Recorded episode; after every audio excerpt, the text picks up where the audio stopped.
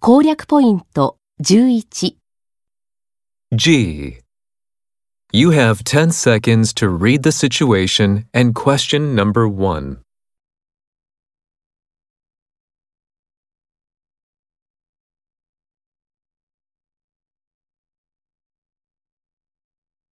Today, I'm going to be talking about companion plants for tomatoes. One type to consider is carrots.